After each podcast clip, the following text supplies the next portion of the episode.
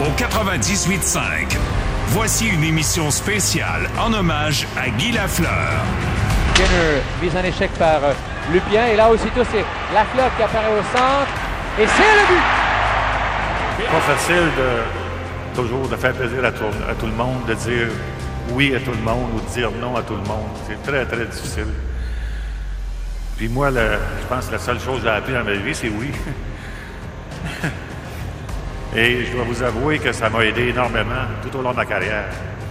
Alors, pour moi, c'est toujours un plaisir de faire plaisir aux fans de hockey. Puis je vais toujours continuer à faire ça.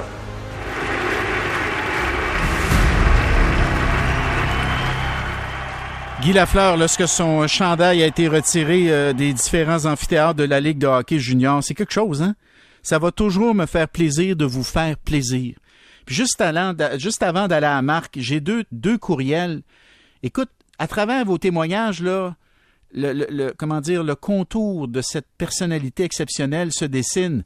Il dit, regarde, ça c'est Christian. Il dit, voici mon expérience avec Guy Lafleur. Au tournoi puis oui de la Chine, Lafleur était le président d'honneur. Bon, il a pris la parole devant tout le monde, etc., etc. Puis, par la suite, il s'est dirigé au buffet qui était offert par les responsables du tournoi. Comme c'était Guy Lafleur, tout le monde voulait lui parler, ou voulait un, autographe. Il dit, il s'est retrouvé dernier en ligne pour manger.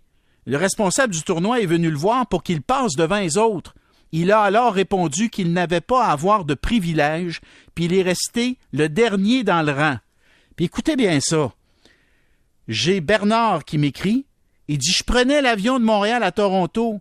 Je suis rangé 22. Guy Lafleur a le siège en avant de moi. L'agent de bord vient le voir et lui dit que le capitaine aimerait l'inviter en classe affaires. Monsieur Lafleur lui répond Remerciez le capitaine, mais je suis très bien ici.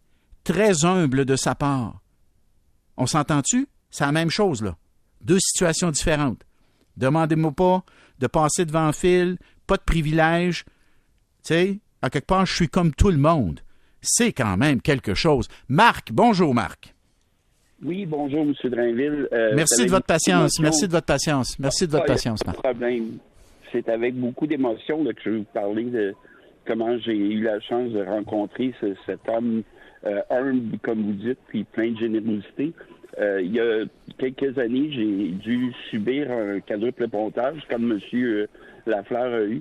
Puis j'ai eu la chance d'être sur le même étage que lui au CHUM en cardio. Et puis, euh, après mon opération, je peux vous dire que ça a été tellement difficile que j'avais de la difficulté à endurer mes, pro- mes proches, ma famille puis mes proches. Je voulais pas voir personne parce que la douleur était grande. Puis mon infirmière m'a dit, vous savez, Monsieur Lafleur, quand il a été opéré, tout le personnel de l'hôpital venait dans sa chambre pour lui demander des autographes, des photos. Puis il a fallu que ce soit moi qui euh, qui chicane le personnel, leur demander de sortir de la chambre de M. Lafleur, de, de laisser se rétablir, puis lui de dire euh, non, ça va, c'est correct, les gens, euh, ça, me fait, ça me fait du bien que les gens viennent me voir. Puis euh, moi, mes copines m'avaient apporté euh, la biographie de M. Lafleur, sachant que c'était il était sur le même étage. Puis euh, mon infirmière m'avait dit si vous voulez, je peux demander à M. Lafleur de, vous le signer. Puis moi, je ne voulais pas le déranger, mais il avait accepté volontiers. Puis au moment où il signait le livre, une petite anecdote drôle, euh, il y a une préposée qui, était arrivée euh, nouvellement au, au Québec, euh, qui venait d'un autre pays, puis qui a dit à M. Lafleur, elle s'occupait de lui depuis longtemps, elle a dit Ah, M. Lafleur, vous êtes écrivain.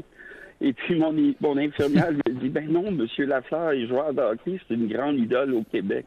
Mais elle, pour vous montrer son humilité, elle ne savait pas que M. Lafleur était euh, un, un idole du Québec.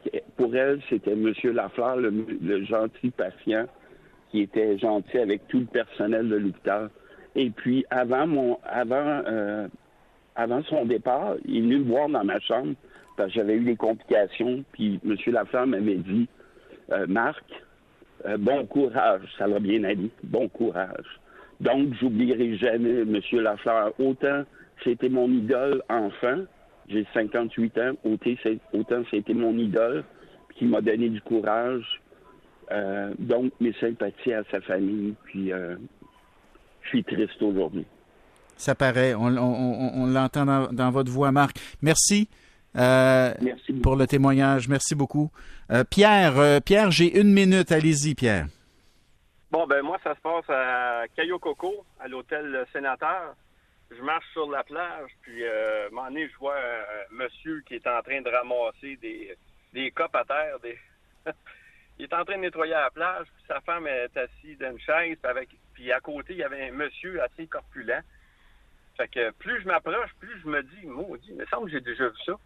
C'était mon Guy Lafleur, puis la, surprise que j'ai eue de dire Hey, mon petit Guy, il changé de job. fait que les deux, on est partis. Les deux, on est partis à rire, puis il y avait une clope dans la bouche en plus. Fait que euh, c'était un, bon souvenir parce que sa fête, lui, je pense, c'est au mois de septembre. Puis moi, c'est le 16. 16 septembre, on n'est pas loin. Fait que, il fêtait peut-être ses 50 ans quand, quand on était là. Fait c'est ça mon anecdote. Il ramassait, il nettoyait la plage au sénateur. c'est quand même quelque chose. Merci Pierre. Ça ça la peine que vous, euh, preniez le, temps de nous appeler. OK, on s'en va à la pause.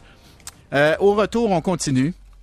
Et euh, vous allez entendre le premier ministre qui va venir nous dire ce qui sera organisé par l'État québécois pour rendre hommage à Guy Lafleur. Je pense que ça va être des funérailles nationales.